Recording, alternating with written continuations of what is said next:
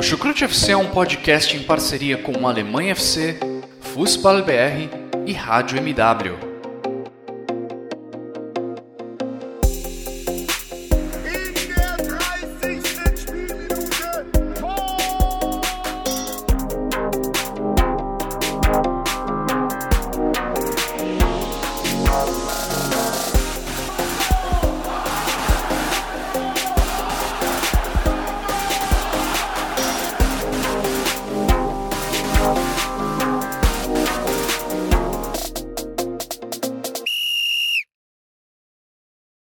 Muito bem-vindas, sejam muito bem-vindos, fãs da Bundesliga. O meu nome é Guilherme Ferreira e eu recebo vocês para mais uma edição do Chucrute FC, edição em que vamos falar sobre a 13ª rodada do Campeonato Alemão.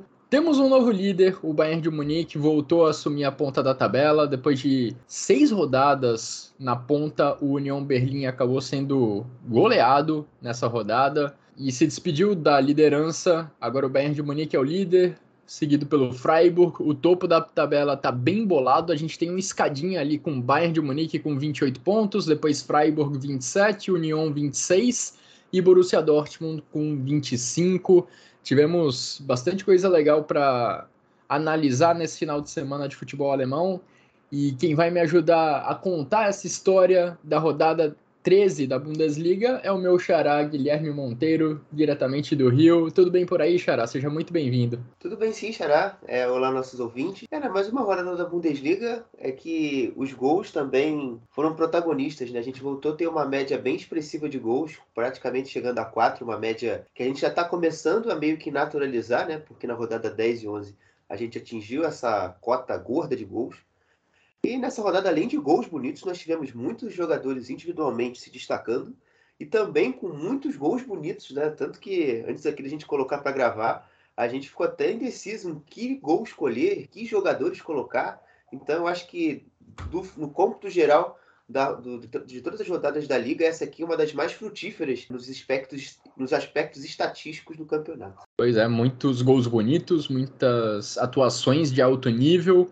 Vamos passar por tudo isso ao longo da próxima hora. Também tivemos algumas boas notícias relacionadas a questões físicas, pensando em Copa do Mundo, retorno de Marco Reus, retorno de Manuel Neuer, retorno de Jonas Hoffmann, todos eles estavam se recuperando de lesões nas últimas semanas. Agora estão de volta aos gramados, prontos para serem chamados por Hansi Flick. Por outro lado, os últimos dias também trouxeram algumas notícias ruins Timo Werner se lesionou no meio da semana pelo Leipzig, vai perder a Copa do Mundo, infelizmente. Alfonso Davis, nesse final de semana, saiu com uma contusão no posterior da coxa. O Bayern de Munique até divulgou uma nota nesse domingo dizendo que a participação dele na Copa do Mundo não está em perigo, mas ficou na minha cabeça a pergunta: será que ele disputa todos os jogos? Será que ele vai chegar 100% no Qatar? É o que a gente vai tentar descobrir ao longo dos próximos dias, mas o nosso foco aqui é a 13ª rodada do Campeonato Alemão. Antes da gente começar a nossa análise, deixar aqueles recados de sempre, agradecendo a todo mundo que acompanha o trabalho do Chucrute FC, seja no YouTube, seja nas plataformas de áudio, Spotify, Deezer, Google Podcasts, enfim. Você pode ouvir o Chucrute FC na sua plataforma favorita. Agradecer também aos nossos parceiros do Alemanha FC e do Futebol BR, que assim como o Chucrute FC, tenho certeza estão programando uma cobertura ampla da participação alemã na Copa do Mundo. E vamos lá, Xará, falar sobre essa rodada do campeonato alemão. Vamos começar do começo. Vamos começar pelo jogo que abriu a 13ª rodada da Bundesliga. Borussia Mönchengladbach recebeu o Stuttgart e venceu por 3 a 1. Gols de Jonas Hoffmann, estava retornando, como eu falei, e logo com 4 minutos de jogo abriu o placar. Marcos Thuram fez 2 a 0. Thiago Tomás diminuiu para o Stuttgart, mas ali, num dos últimos lances da partida, Patrick Herrmann fez o gol que selou a vitória dos Potros, gol que quebrou uma vitória que quebrou uma sequência ruim do Borussia Mönchengladbach, que vinha de três rodadas sem vencer, vinha de duas derrotas nas últimas duas rodadas, e um destaque para o Tobias Zippel, o goleiro do Gladbach, que está substituindo o Jan Sommer na meta do Gladbach. O Zippel vinha sendo bastante questionado, até com alguma razão, no gol do União Berlim, no gol de empate do União Berlim na rodada passada, ele tinha cometido uma falha bem evidente, mas dessa vez ele foi herói do Borussia Mönchengladbach, porque quando o placar estava 2 a 1 já na reta final do jogo, ele defendeu uma bola cara a cara com o Guirassy, e foi legal ver a celebração do Marcos Thuram e do grupo do Gladbach como um todo em direção ao Zippel, dando uma força, dando uma energia positiva para o seu goleiro reserva. Todo mundo cumprimentou o goleiro, Marcos Thuram pegou a camisa dele e acenou para a torcida,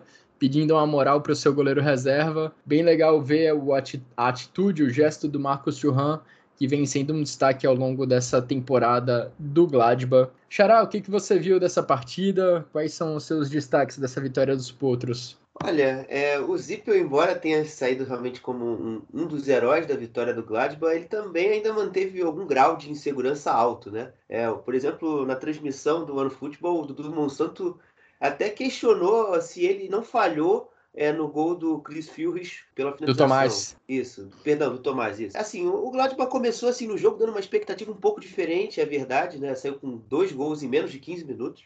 Mas eu acho que assim, os movimentos principais para que o, o, resultado de 3 a se concretizasse foi principalmente a do, a do Julian Weigel, né, que recuou bastante ali a, a região da seda de bola, né, com o Janchik e o... E nesse jogo em específico o Friedrich também, para conseguir iludir e tirar a marcação do Stuttgart muito de cima e gerar espaço para o Thuram conseguir se impor em cima do Anton e aí desenvolver todas as jogadas de velocidade do, do Gladbach. E claro, também o, o La é, com os toques dele muito rápidos e muito inteligentes para dificultar ali as ações de, de marcação do Pascal Stenzel, que também não, não é um grande defensor assim quando está bastante exposto. Eu, no fim, eu, eu achei que o Gladbach no, no primeiro tempo deu uma relaxada, tanto que o gol do, do Stuttgart sai ali praticamente ali no, no, meio para o fim do primeiro tempo, né? E é, os 35. Isso. E se tudo que o Stuttgart conseguiu criar no jogo e, e, e, se apresentar também com perigo foi muito pelo lado esquerdo, né? Eu achei que o Jonas Hoffmann não estava marcando tão bem ali junto ao Joe Scully pelo lado direito, tanto que no, assim que sai o gol é, do, do Thiago Tomás, como você citou, ele tenta fechar a marcação mais pelo meio, exatamente para tentar evitar um passe que venha do lado do campo, né? já que o Sousa estava bem aberto na, na, linha lateral e jogando muito essa bola para o meio, para o Guerracia abaixar, abaixar e, e, se juntar a ele, ao Chris Furris, para tabelar, para trocarem, para se associarem ali naquele lado e fazer com que o Stuttgart chegasse ao ataque. Então, esse, esse tentou conter e até funcionou, e, e assim no segundo tempo o Stuttgart não teve tanta fluidez assim. Incomodou mais no início da, da etapa complementar com o próprio Fürich, que desperdiçou duas boas chances, é, além do, a principal delas do Guerraci, que, que gerou a defesa sair do Zippel que você iniciou o comentário.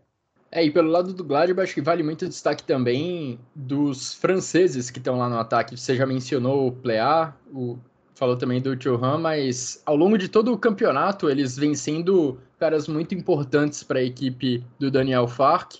Então, entre o Churran está entre os líderes na artilharia do campeonato, o Plea está entre os melhores assistentes, e nesse jogo eles voltaram a mostrar porque eles estão sendo destaque nesses dois quesitos nessa Bundesliga. O Plea deu dois ótimos passes para os gols do Gladbach, foi o autor das duas assistências no jogo. Marcos Thuram, mais uma vez, guardou o gol dele, está entre os artilheiros do campeonato, atrás apenas do Incunco e do Fulkrug nesse quesito. Partem desses dois franceses boa parte das jogadas de perigo da equipe do Gladbach ao longo do campeonato. São dois, se não os principais destaques da equipe, estão lá na primeira prateleira. E se o Didier Deschamps quiser olhar com carinho esse, esse time do Gladbach, ele não vai se arrepender, até porque tem uma Nuconé no meio-campo que é um cara que ainda pode dar bons frutos para a seleção da França. Obrigado, até por ter, ter falado dado essa deixa aí do Manu Coné. E eu acredito que ele também foi um dos atores principais para que o Gladbach não sofresse tanto no segundo tempo. Se juntou ali ao, ao Ticos na marcação mais à frente, tirou os passes do Endo e fez com que a fluidez da posse de bola do Stuttgart é, não chegasse a fazer tanto perigo assim. Uh, e outro ponto também é o Thuram, que foi até elogiado pelo Benzema no Instagram, é, então a fase do, do homem. O pai dele também estava vendo o jogo no estádio. Então a fase dele tá realmente muito boa e, e realmente merece alguma atenção do Didier Deschamps. É, convocação para a Copa do Mundo sai nos próximos dias.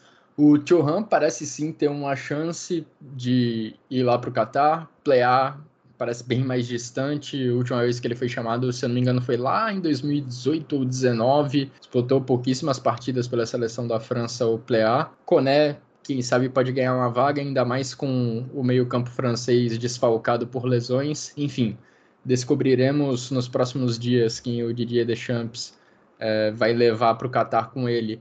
Falando um pouquinho do Stuttgart, um detalhe curioso, mas que ajuda a explicar um pouco dessa campanha ruim da equipe do Stuttgart nessas 13 primeiras rodadas. O Stuttgart tem oito gols sofridos durante os 15 minutos iniciais dos jogos dessa Bundesliga. Fica realmente complicado você conseguir somar pontos quando você constantemente fica atrás no placar logo no começo das partidas.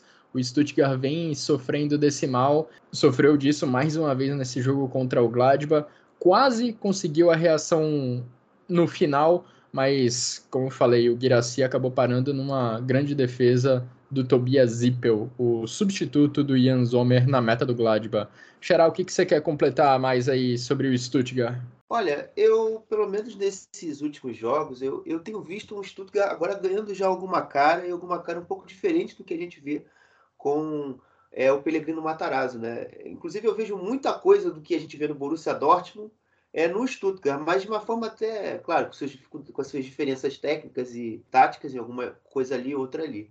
Mas assim, eu acho que eu, eu vejo uma equipe que gosta de ficar muito próxima é, de, um, de um setor do campo, geralmente explora muito o lado fraco do seu adversário e tentar inverter uma bola para o lado oposto para pegar o espaço vazio para atacar. E de vez em quando, vez por outra, deixa um pouco mais de dificuldade para fazer a marcação na hora de voltar. Então é, é isso aí, mas eu vejo alguma cara de Michael Virmer do que eu, eu e é o que o time precisava, né? O modelo do Matarazzo já estava meio que andando muito mais Manjado? Isso, exato, manjado aí pelo, pelas outras equipes. Então, tem visto algo novo e esse algo novo tem funcionado. O Stuttgart apresentou boas soluções no jogo e acho que para a sequência da temporada, se manter o Michael Wimmer, não vai me surpreender não, porque o time tem jogado bem, tem alguma esperança ali. Embora alguma pecinha ali, outra aqui ainda não esteja tão adequada. Né? O Pfeiffer no jogo a gente não viu ele, mas eu acho que para o sistema funcionar, até ele é importante, porque ele consegue ter a capacidade de ficar mais fixo para atrair a atenção de um zagueiro e fazer com que o Guirassy saia mais da área, se junte ao, ao Thiago, se junte ao Fürich, se junte ao Zosa, e até, até mesmo o Arramada às vezes, e fazer com que a equipe ganhe dinâmica na organização ofensiva e faça com que a equipe evolua no campo. Então, o, o, Guirassi é também outro salvo desse, desse novo sistema. É o cara que, por exemplo, trazendo por exemplo do Brasil, o, é meio que o Tiquinho Soares do, do Stuttgart. É um cara que sai da área, que prende a bola, toca, aparece para cabecear. Então, assim, é um cara muito para a gente ficar muito de olho. E é muito legal porque ele já vinha, já jogou na Bundesliga em anos anteriores, ele jogou no Freiburg, mas sem muito destaque, tanto que foi jogar na França, aí na França que desabrochou. Se me dissessem que o Guilherme Monteiro de 2022 estaria fazendo analogias com Tiquinho Soares há alguns anos, eu diria que essa pessoa estaria maluca, hein? Impressionante. É, eu já me superei tanto nesse podcast, eu já elogiei Wolf. Agora eu virei defensor do Christopher Kramer. E tá, tá, eu tô meio. Meio... não, não, não foi nem na maldade, não, mas pelo inusitado. Quem queria que Tiquinho Soares estaria tão presente assim na sua vida para você fazer uma comparação baseada nele? Bom, o Michel Wimmer de fato fez o Stuttgart subir um pouco, pelo menos em termos de resultados foi com ele que o Stuttgart conseguiu suas duas vitórias na Bundesliga, uma contra o Bochum, uma contra o Augsburg. Só que o Stuttgart segue como antepenúltimo, naquela posição ali que leva para o playoff contra o terceiro colocado da segunda divisão da Bundesliga. Tem 11 pontos somados o Stuttgart, enquanto o Gladbach é o oitavo com 19. Bom, virando a página nessa edição do Chucrute FC, a gente vai falar agora do jogo mais surpreendente dessa rodada, a gente viu a equipe do Bayer Leverkusen receber o União Berlim e atropelar o então líder da Bundesliga. O Bayer Leverkusen fez 5 a 0 jogando lá na Bayer Arena. Os cinco gols foram marcados Na segunda etapa, Andrich abriu o placar, Diaby marcou duas vezes, Hlosek fez o quarto e Mitchell Baker fez 5 a 0 para a equipe comandada pelo Xabi Alonso. Xará, antes do jogo começar, eu pensei, pô, esse é o encaixe perfeito para o União Berlim, né? A gente vê o Bayern Leverkusen das últimas rodadas sendo uma equipe que gosta de ter a bola, gosta de tentar empurrar o adversário para trás, mas que produz muito pouco a partir da sua posse de bola, troca passe de um lado para o outro, um pouco consegue ameaçar os goleiros adversários isso cairia como uma luva para a defesa do União Berlim, que está mais do que acostumada a jogar de forma mais recuada, marcar forte, sair nos contra-ataques, apostando no Jordan e no Geraldo Becker lá na frente. Só que no segundo tempo, toda essa estratégia foi por água abaixo. O Bayer Leverkusen atropelou depois do intervalo, conseguiu respirar um pouco. O time do Xabi Alonso estava parecendo preso ali na parte de baixo da tabela, com esses três pontos, o Bayer Leverkusen consegui, conseguiu subir alguns degraus. O que mais te impressionou nessa vitória do Bayer Leverkusen? O que mais me impressionou foi a questão do desmanche é, psicológico e tático do União Berlim, conforme a segunda etapa foi se desenrolando, né? Porque o primeiro tempo foi muito como a gente esperava, até como você considera no seu comentário, né? Uma equipe que roda muito a bola, o, o Leverkusen rodou de fato bastante a bola, tentou explorar bastante o Demir Bay é, para ajudar na saída de bola pelo lado direito, liberou mais o Frimpong para se juntar à última linha de ataque, mas isso não gerou tanto resultado. Né? A marcação com o Puchá, se não me engano, até mais no meio campo, é, com o Abéria, fez com que toda vez que o Leverkusen rodava a bola para os lados do campo, ele não conseguisse ativar o Diaby, ativar o Rujek. Então, meio que foi improdutivo o toque de bola. Mas a partir do primeiro gol, eu, eu confesso que não havia visto ainda um desmanche, assim, como eu descrevi, né? tático e psicológico de União há muitos jogos, né? Isso aí foi completamente desmanche, porque atacou que nem índio, como alguns radialistas aqui do Rio de Janeiro gostam de falar. Você só ataca, você não defende. E aí acabou. E aí surgiu o 5 a 0 assim, que a gente não esperava, né? Acho que uma palavra que define o jogo foi surpresa, foi surpreendente.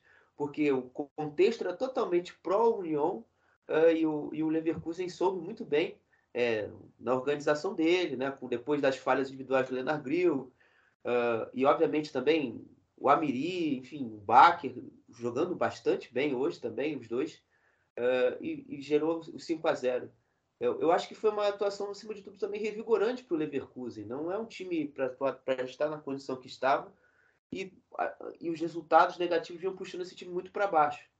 É como eu falei no podcast passado, né? Eu até citei o exemplo do Wolfsburg e, e, do, e do Leipzig.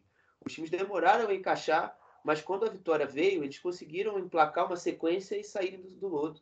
Eu acho que algo parecido pode acontecer com o Leverkusen. Impressionante como os dois tempos dessa partida foram totalmente diferentes. A gente viu no primeiro tempo, como você falou, um jogo equilibrado, em que os times acabaram até se anulando. A gente viu pouquíssimas ou até nenhuma chance real de gol para nenhum dos dois lados. E aí no segundo tempo, a partir do gol do Andres, a situação acaba virando uma bola de neve. O gol do Andres foi marcado numa cobrança de escanteio. Depois o goleiro do União Berlim falha feio, gerando o segundo gol. E aí o União Berlim foi ladeira abaixo, não conseguiu mais se recuperar na partida, mas Durante o primeiro tempo, como você bem relatou, foi um jogo bem equilibrado, do jeito que o Union tinha se planejado, impedindo que o Bayer Leverkusen chegasse muito na sua área. O único ponto negativo da equipe do Urs Fischer é que ela própria também não conseguia levar muitas ameaças para o gol adversário.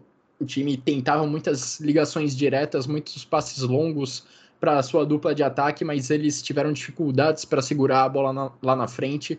O trio de zagueiros do Bayer Leverkusen fez um bom trabalho nesse sentido, conseguindo conter os danos que costumam ser provocados por Geraldão e Jordan. E no segundo tempo, com o contexto de estar atrás no placar, o União Berlim teve muitas dificuldades de se recolocar na partida. Num piscar de olhos, o jogo já estava totalmente fora de controle, já estava 3, 4 a 0 a favor do Bayer Leverkusen. O que mais que você quer acrescentar sobre a equipe do União, Xará? Não, assim, eu queria falar realmente da questão da tabela, porque eu acho que pela primeira vez, é, novamente falando referência a esse termo, o União eu acho que sentiu a pressão de estar acima do que ele, na teoria, deveria estar. Não desmerecendo que a, o, que foi, o que foi feito, mas a gente não esperava isso é do União no início da temporada. E esse movimento é um movimento que aconteceu muito semelhante com o Freiburg, que desde que, entre aspas, se afastou da briga do campeonato, o time do Freiburg começou a reagir melhor dentro das partidas. Mesmo com a questão do desgaste físico, do calendário apertado, o Freiburg tem conseguido lidar com as partidas melhor. Que esse foi um movimento dessas duas equipes na temporada interessante, porque você coloca novos atores nas disputas pelo título, mas como são, como são atores que não estão acostumados a frequentar esses lugares, eles jogam sem pressão na maioria do tempo. Mas acho que a partir do momento que eles sentiram que era possível alcançar isso, algum, alguma coisa ali de questão de lidar com a pressão, enfim, é, não, a equipe não conseguiu lidar bem e a gente viu é, as quedas das derrotas contra o Borrom, contra, jogo contra o Leverkusen, no caso do, do Union, a derrota do Freiburg, o empate do Freiburg contra o Hertha Berlim, a derrota do Freiburg contra a equipe do Bayern de Munique. Então é, é, é isso, mas eu acho que, por exemplo, se eles começarem a se tornar personagens constantes nesses lugares acima, em algum momento é, eu espero, pelo menos, que eles não sintam a pressão como Leipzig, Dortmund e Leverkusen sentem quando tem a questão de resolver ser o, o principal rival do, do Bayern no campeonato. É, essas equipes sempre falham na hora decisiva. E enquanto eles ainda, não, enquanto União e Freiburg não acumulam, é, entre aspas, essa responsabilidade, eles vão conseguir, eu acho que até na temporada que vem, caso se mantenham lá em anos subsequentes, essa condição um pouco mais tranquila para lidar durante algum momento da temporada com a liderança ou com posições 1, 2, 2, 1 no campeonato. É, essas duas derrotas recentes do União Berlim, acho que a gente consegue explicar de maneiras diferentes.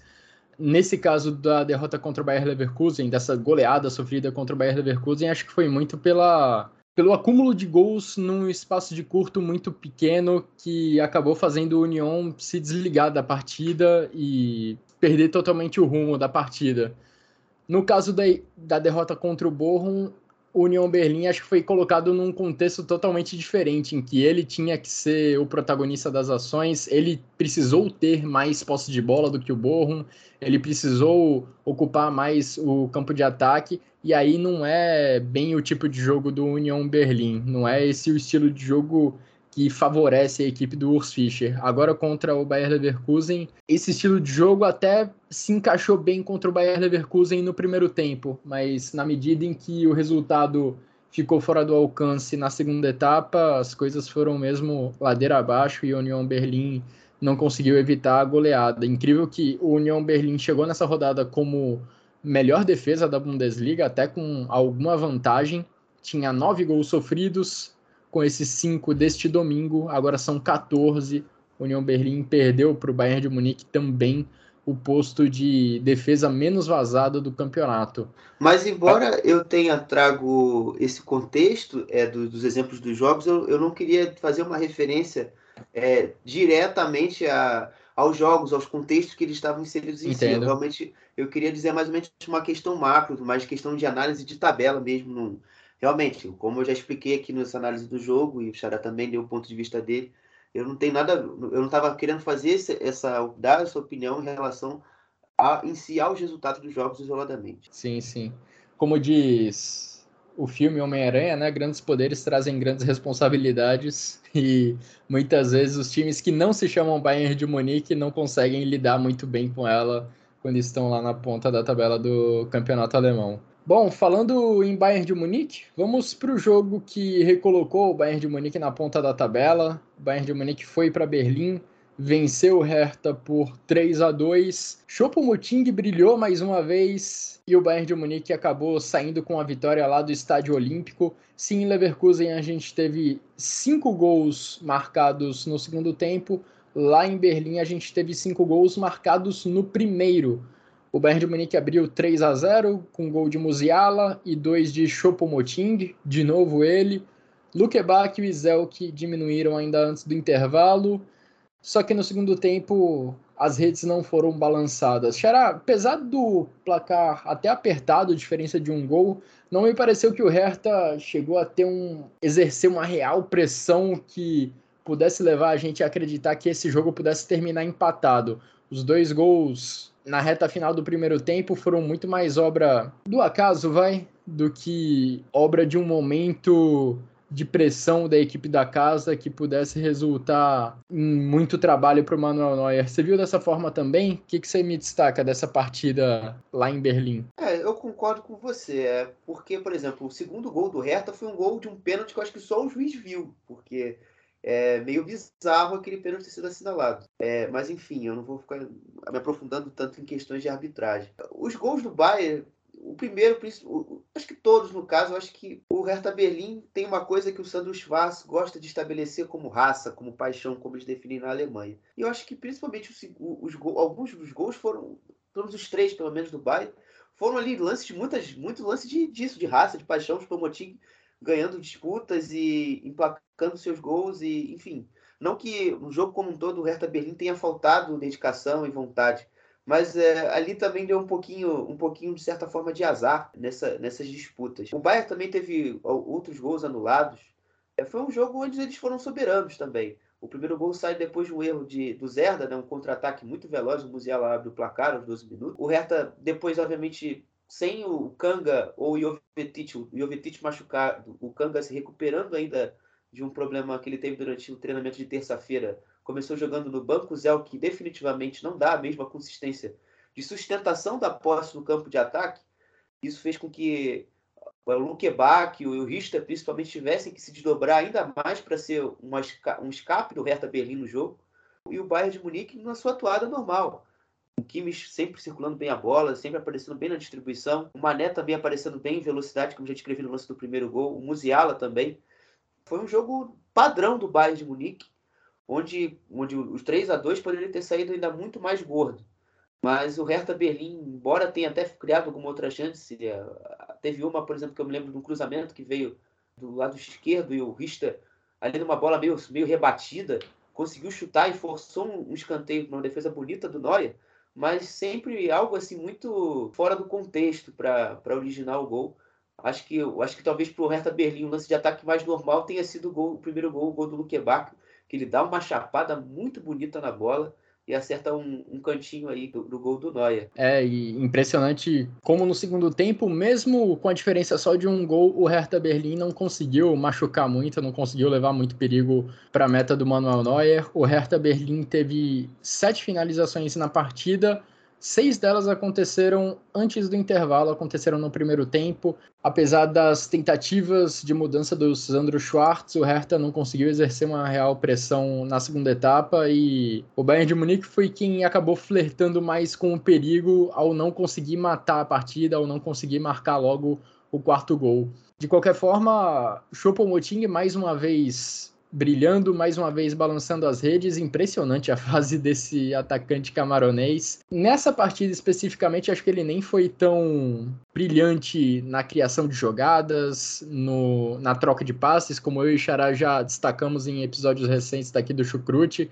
quando ele contribuía com a construção dos lances mas a bola tá procurando o cara. Os dois gols do Choupo-Moting nessa partida foram de lances em que a bola sobrou ali na grande área e o Choupo-Moting fez o papel do centroavante com um toque na bola, conseguiu empurrar ela para as redes. Brilhante a fase do Choupo-Moting, conseguindo ganhar bastante espaço, conseguindo com certeza ganhar bastante moral junto ao Julian Nagelsmann e sua equipe técnica. Bayern de Munique agora é o líder do campeonato com 28 pontos, como já destaquei, e o Hertha Berlim segue lá na parte de baixo da tabela, é o 15º com 11 pontos somados, tem a mesma pontuação do Stuttgart, que está ali naquela posição do playoff. Virando novamente a página nesse episódio do Chucrute, Xará, vamos falar do jogo das duas equipes que subiram da segunda para a primeira divisão na última temporada, Werder Bremen e Schalke, duas equipes que subiram juntas, mas que nesse momento parecem pertencer a prateleiras diferentes no futebol alemão. Parece não, acho que dá para dizer com alguma segurança que estão em prateleiras diferentes. O Werder Bremen recebeu o Schalke e venceu por 2 a 1 Füllkrug e Dux, dupla implacável do Bremen, os dois marcaram um gol e o Drexler diminuiu já na reta final do jogo. Uma partida equilibrada, Xará. Não foi uma diferença tão grande nesse jogo entre. Não houve uma diferença tão grande nesse jogo entre Bremen e Schalke, mas impressiona ver que o Werder Bremen atualmente já tem 15 pontos a mais do que o Schalke, quando na temporada passada, na segunda divisão, as duas equipes subiram juntas e o Schalke subiu como campeão com dois pontos a mais em relação à equipe do Werder Bremen. E é bem curioso, você será quando você iniciou o comentário, você disse que as equipes andam em patamares diferentes. E, e se a gente for colocar em perspectiva, há um ano atrás, o Werder Bremen estava tomando fumo do Darmstadt, lutando para ficar na 13ª, 12ª posição da segunda divisão da Alemanha. Então, desde o dia 20 de novembro, que é quando o Marcos Anfang é demitido do Werder Bremen, e chega o Olverner, a transformação desse Werder Bremen é uma coisa absurda em termos de futebol, em termos de até mesmo é, de organização fora do campo. E o Schalke, que também estava vivendo uma certa inconstância na segunda divisão, mas minimamente ali com o Dimitrios Gramosis conseguia somar os pontinhos dele. É, e hoje é totalmente o contrário, né? A gente viu o jogo, acho que tradu, tra, perdão, é, trouxe muito disso, né? Um Schalke no recomeço ainda com Thomas Reis, e você vê recomeços muito positivos do que a gente viu em campo. Eu ressalto principalmente o jogo, inicialmente o jogo sem bola, né? Já que até o primeiro gol o Werder Bremen não conseguiu entrar na partida, né? Muita dificuldade é, dos defensores em, em ajudar a, a, bola a chegar ao Dux e também ao Fulcro, né? O Amos Pipa, o Velikovic uh, e também o Marco Friedel nesse jogo jogou um pouco mais, um pouco mais de ela, mas o Niklas Stark não conseguiu também fazer com que a bola chegasse com tanta qualidade ao ataque. E ali o choque no 4-2-3-1 dele, ali organizado defensivamente, pressionou, tirou a saída de bola dos defensores, recuperando a bola e já conseguindo acelerar o jogo com alguma tranquilidade. E ofensivamente também gerando perigo. Você teve ali no minuto 18 o gol impedido do Krau. O Krau também é um outro cara que chegou nessa temporada e acho que o Thomas já está conseguindo saber explorar ele bem. O Krau já jogou de zagueiro, dessa vez jogou de, de um volante, mas com bastante liberdade para subir o ataque, foi um dos jogadores que mais gerou perigo de gol na partida. Ele teve esse gol anulado, depois, minutos depois, deu um chute que passou rente à trave. É, enfim, e apareceu bastante com perigo. E depois do gol do 1x0, o gol marcado pelo do Niklas Fulcro, o jogo entrou meio que na vibe do Werder Bremen, né? Muita bola que chegava até, até os atacantes, muita bola de inversão rápida para o lado oposto. Aí a gente viu, aí a gente começou a ver os protagonistas do jogo do Werder Bremen Mitchell Weiser, Niklas Fulcro. É, até de certa forma eu já consigo trazer o Romano Schmid também como um protagonista desse time, é, aparecendo no jogo com, com, muita velocidade, muita imposição da questão da profundidade, do ataque ao espaço do Mitchell Weiser, sempre procurando os cruzamentos para o Dux e para o Fulcro. Então aí o primeiro tempo já meio que se resolveu por ali. E o segundo tempo, o Schalke naquela toada dele, ainda tentando, lutando, mas sem tanta contundência, até que vem as substituições e as entradas e as substituições deram resultado, né? O, o Schalke continuou explorando muitas bolas cruzadas na área, né? Um problema crônico que o Werder Bremen teve nessa partida. O terror ter colocado uma bola na trave no primeiro tempo. Uh, o lance do Krau que originou o gol também vem de uma bola cruzada na área. Então, o gol sai também de um, de um lance de. O gol do Drexel sai de um lance originado de cruzamento. Então, é, é o Kenan Karaman ali jogando, é o Florian Mollet também ganhando espaço. E esse, esse tipo de choque parece que com o Tomás Ais começa já a dar uma encaixada. Eu acho que ainda falta talvez um lateral esquerdo para substituir o Alvejan, já que o Toby Moore, que jogou ontem improvisado, não desempenhou um bom jogo. Mas eu acho que o Thomas Reis e o Schalke já estão começando a trilhar algum caminho de alguma solução para esse problema da 18ª posição. O Schalke é o quinto em número de cruzamentos feitos nessa Bundesliga, tá atrás só de Colônia, Mainz, Bochum e União Berlim. É uma estratégia que a equipe do Schalke vem usando muito para acionar o Simon Terode lá no meio da grande área, para tentar acionar a altura do seu centroavante. Deu resultado, como o Xará falou na reta final do jogo, no gol do Drexler, mas seria importante também para o Schalke criar outras alternativas de ataque, outras alternativas ofensivas. Agora, destacando um pouquinho mais a equipe do Werder Bremen, impressionante o Mitchell Weiser, hein? Duas assistências, uma delas brilhante no primeiro gol do Niklas Fulkrug, uma assistência de calcanhar, e o Weiser foi o líder do time em toques na bola com 99. E a diferença para o segundo colocado do Werder Bremen nesse, segundo, nesse quesito é absurda. O Weiser teve 99 toques e o Schmid, o Romano Schmid, foi o segundo com 64. Ou seja, o jogo do Werder Bremen passou muito pelo lado direito, passou muito pelos pés do Mitchell Weiser, que em outros jogos nessa temporada já tinha sido uma peça importante nas jogadas ofensivas do Werder Bremen. A gente já comentou algumas vezes né, sobre a, entre aspas, candidatura do Niklas Fulkrug para ser convocado para a Copa do Mundo, o Mitchell Weiser também está querendo uma vaguinha lá no avião para o Qatar, claro. É mais uma brincadeira da minha parte, porque Mitchell Weiser nunca foi convocado para a seleção principal da Alemanha. Mas olha, tem pouca gente, tem poucos alemães jogando tão bem na ala, na lateral direita, quanto o Mitchell Weiser nessa temporada. Xará, o que, que você me conta mais sobre o Werder Bremen? Não, eu gostaria só de também, você falou do Schmidt, eu também gostaria de falar do Leonardo Bittencourt, né? Eu acho que principalmente quando o Werder Bremen consegue colocar a bola no chão e ter o Léo e o, e, e o, Romano se procurando no jogo, o jogo flui um pouco melhor, né? Acho que muita dessa pressão também que o, que o Bremen conseguiu estabelecer no fim do primeiro tempo foi com eles dois é, ligando o lado direito, o lado do Mitchell Weiser é, numa partida, então é, só só esse pequeno destaque aí, porque o jogo no geral do Werder Bremen não foi um jogo bom. Por isso que eu até falei bem menos do Werder Bremen do que do Schalke. E acho que também tem muito também questão do, do calendário, né? O Werder Bremen vem de uma semana, tem menos de duas semanas, eles estavam jogando o jogo da Copa da Alemanha, tal, isso influencia esse período da temporada já. Gol do Vasco é, da Gama. Ih, foi mal, foi só no ar. Não, tá bom. É bom que o pessoal sabe que estamos acompanhando a Batalha de Itu durante a gravação desse podcast. Batalha de Itu que vai acabar sem emoção nenhuma, praticamente.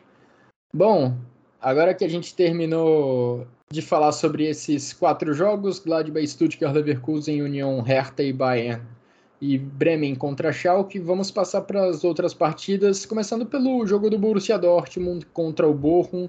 Dortmund venceu o Bochum por 3 a 0.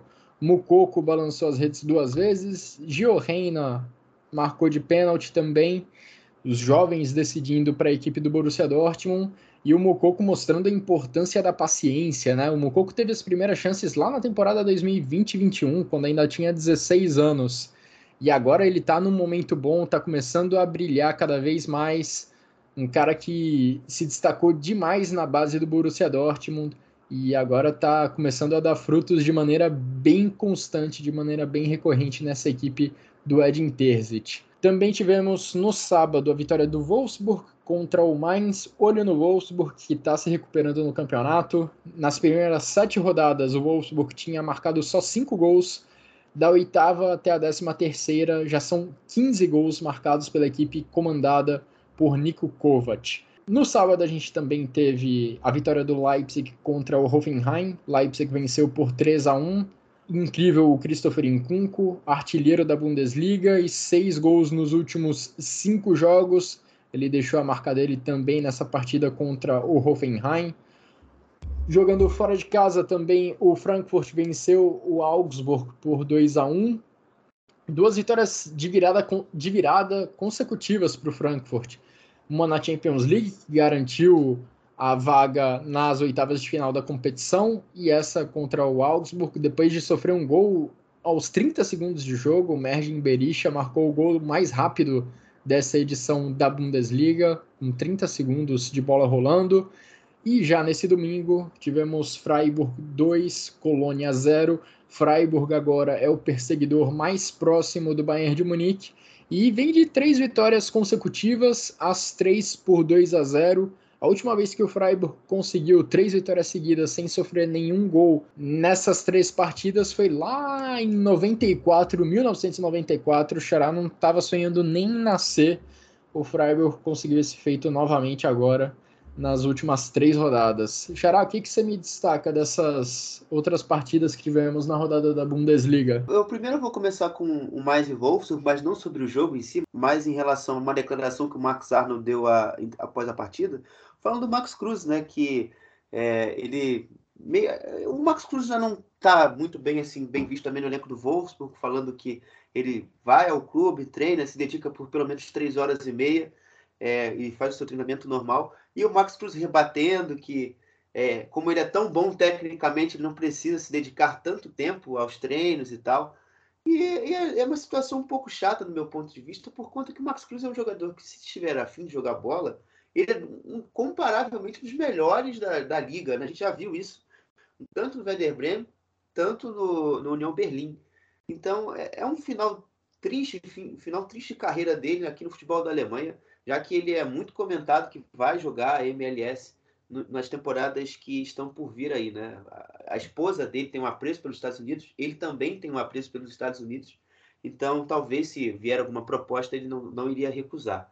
Agora, voltando ao campo, é, o jogo do Freiburg, agora ao fim da tarde, o último jogo da rodada, me, eu consegui acompanhar também com, com alguma atenção. E, e, e, eu gostei bastante do que eu vi. É, eu falei da questão atrás da, da, pressão que o Freiburg tinha incutido no seu elenco, em, sem, meio que sem querer, e soube, soube fazer mais um jogo competitivo.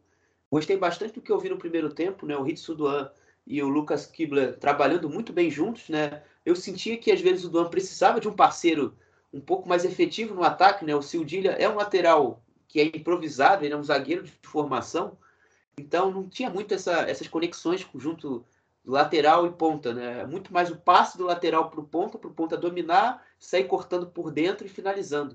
Então com o Kubler isso aconteceu um pouco melhor. Uh, o Gregoriti conseguiu também participar, também fez um gol.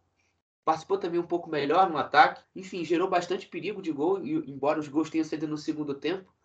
É, e por parte do Colônia, é, eu achei assim que o time ficou muito dependente do Tigres, do Maina, para sair alguma coisa, né? Inclusive o Tigres é, é, um ator importante no primeiro gol do Freiburg, porque ele perde a bola para o Nico Hoffler e sai a transição que origina o gol do Diong. É, e o Tigres hoje, tecnicamente, também não esteve bem. É, perdeu um gol, e aos poucas chances que o Maina conseguiu fazer de cruzamentos, o Chicre perdeu outra chance. Foi um Colônia que, naquele jeito dele, dos cruzamentos, da imposição física, mas um jogo tecnicamente muito ruim da equipe de Stefan Baumgart, que tem sentido também um calendário pesado. São muitas lesões, é, você não tem mais o Florian Dietz, enfim, você não tem o Timo Robert jogando, você não tem tantas outras opções aí no seu elenco para você colocar. O Marcucci, infelizmente, também não não está jogando tanto essa temporada. O Rosen que surgiu do nada da quarta divisão da Alemanha, tem ganhado espaço, tem jogado bem. Mas, enfim, é, é um fim de temporada. Acho que o Colônia diz, graças a Deus, que já está chegando a pausa de inverno, para colocar o seu time inteiro fisicamente e agora com um calendário um pouco mais vazio para poder se preparar melhor para a segunda metade e fazer uma temporada metade final de temporada mais forte. Bom, agora que a gente passou pelos nove jogos da 13 terceira rodada da Bundesliga, acho que podemos ir para a segunda divisão, né, Xará? O que, que você me destaca da Zweite Bundesliga? É, eu não vou trazer hoje muitos jogos, vou dizer mais os resultados que mais me impactaram, né? A vitória do Darmstadt na sexta-feira cima do Hannover foi importantíssima, né? Já que o Hamburgo e o Paderborn estavam na cola ainda muito, de forma muito agressiva em cima deles e eles venceram com um jogador a mais, um gol bonito do Marvin Merlin, um chute de fora da área depois de um, de um afastamento da defesa. No sábado, o Heidenheim venceu o Paderborn em casa 3 a 0 uma vitória realmente bem consistente e de um jogo muito bom que o, que o Heidenheim fez. No domingo já, a vitória do Hamburgo hoje de 3 a 1 contra o Jan Regensburg, embora o placar tem indicado uma certa facilidade para a equipe do, do, Hamburgo, que voltou a vencer em casa depois de algumas partidas. O jogo foi bem difícil, o Regensburg teve algumas chances de empatar o jogo ali em algum momento. Mas, assim, mesmo assim, o Hamburgo matou o jogo no final. E também as vitórias do Greuther Fürth, que com o Alexander Zorniger parece estar começando a engrenar, chegou a sua segunda vitória consecutiva no campeonato e saiu da zona do rebaixamento de vez, assumiu a 14ª colocação.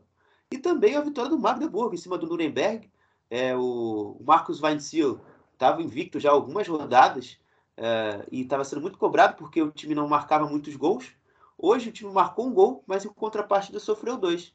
E eu acho que o mais importante para o Magdeburg, além da vitória, né, já que o, Magdeburg ainda não conseguiu estabelecer uma sequência de grandes jogos sem perder, essa é a, talvez seja a primeira, né, porque é de duas vitórias, venceu o Hamburgo e o Nuremberg, empatou em casa com o Heidenheim. E eu acho que também consagra a primeira sequência, ou talvez a primeira vitória, que o Magdeburg não sofreu no jogo. É uma coisa rara, porque os jogos do Magdeburg sempre são com muita emoção pela limitação técnica do seu time e também os problemas coletivos que essa limitação técnica traz é, para os comandados de Christian Titz. Então, acho que foi bem legal. Acho que o Magdeburg é uma equipe que, quem gosta de ver futebol, é um prato cheio. Embora tecnicamente seja um time muito fraco, é, mas assim, quem gosta de futebol acha que aquele time ali na segunda divisão é, é, uma certa maluquice, mas é muito divertido de ver. Então aí são os meus destaques da, da segunda divisão. Da segunda divisão para a Frauen Bundesliga, onde os quatro primeiros colocados da tabela venceram nessa rodada, venceram na rodada desse final de semana.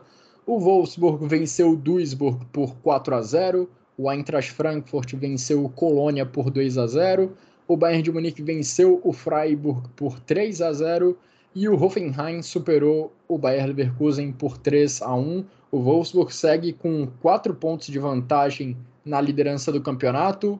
O Frankfurt é o segundo com um ponto a mais que o Bayern de Munique. Na parte de baixo da tabela, a gente tem Werder Bremen e Potsdam na zona de rebaixamento. Tanto Bremen quanto Potsdam ainda não venceram nesse campeonato. Nessa rodada, o Bremen foi derrotado pelo Meppen e o Potsdam foi derrotado pelo Essen. Xará, para a gente concluir essa edição do Chucrute FC, agora quero te ouvir sobre os seus destaques individuais da rodada na Bundesliga, na primeira divisão da Bundesliga masculina. Destaques e o gol também. Eu fico um pouco triste pela situação do Potsdam, velho, porque é um time que é, tem, já, já jogou zagueira brasileira. A Martina von Stackelmo, treinadora da seleção feminina alemã, também demonstrou bastante carinho nessa semana com uma declaração ela até lamenta a situação atual do Potsdam. É um time que parece ser simpático. Mas, enfim, os meus destaques da rodada são Mitch Weiser, uh, Muki, Mukoko e o Laço Player é, estão, são eles. E o meu golaço da rodada vai ser o, o 2 a 0 do Gladbach contra, contra o Stuttgart, aquele, aquela jogada do 2 a 0 que vai saindo da defesa para o ataque, vem um passe de 3D do Laço Player para o Churran. E, sei lá, aquilo ali eu já falei para o Ivan, que a gente estava vendo o jogo conversando bicho, é impossível ter gol mais bonito nessa rodada, mas houveram outros, só que eu, eu sou um homem de palavra e mantive o que eu tinha falado para ele. Olha, na minha opinião, tivemos alguns gols no mesmo nível, pelo menos, desse do, do Borussia Mönchengladbach, com um passe realmente muito bonito do player. Eu listei aqui o gol do Füllkrug pela assistência do Mitchell Weiser, teve também o gol do Dux de cavadinha por cima do goleiro, primeiro gol do Mukoko, uma bomba de fora da área, teve a cobrança de falta do Incunco.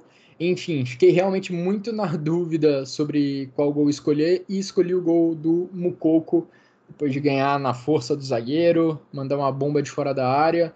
Nos destaques da rodada, vou de Weiser, vou de Playar e vou de Diaby em vez do Mukoko. E assim, Xará, a gente chega ao final de mais um episódio do Chucrute FC. Muito obrigado aí pelas análises, pelos seus comentários.